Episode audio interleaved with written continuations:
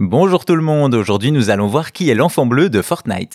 Vous le savez, Fortnite est devenu avec les années un des jeux incontournables et assurément un des plus joués. D'ailleurs, aujourd'hui, Fortnite est une plateforme avec une tonne d'activités diverses et variées, un métaverse où se côtoient les joueurs qui ont l'opportunité d'utiliser des tas de skins différents. Ainsi, depuis quelques années, c'est toute la pop culture qui s'est engouffrée et il n'est pas rare dans vos Battle Royale de croiser Sangoku qui se bat contre Batman et le footballeur Neymar. Mais durant l'année 2020, c'est un autre personnage bien plus mystérieux qui a fait son apparition, l'enfant bleu.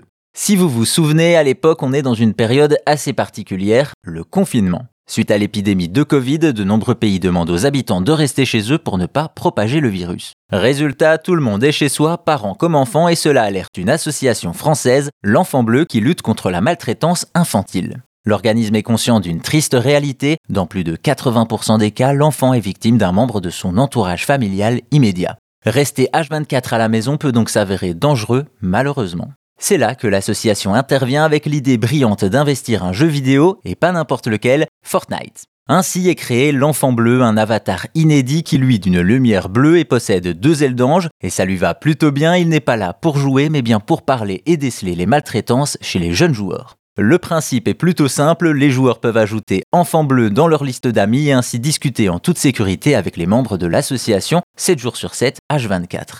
Pour arriver à leur objectif, l'association et l'agence de communication Avas ont contacté des streamers et autres créateurs de contenu pour informer les plus jeunes sans que les adultes ne soient au courant.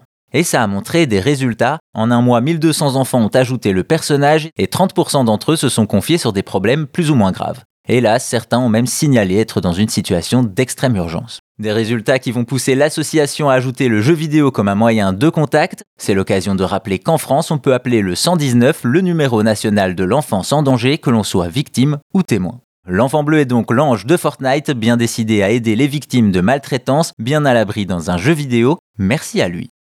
Et si vous voulez plus d'anecdotes sur l'histoire et la culture du jeu vidéo, n'hésitez pas à vous abonner à Chose à savoir gaming sur votre appli de podcast. Merci à vous, portez-vous bien et à bientôt pour d'autres choses à savoir.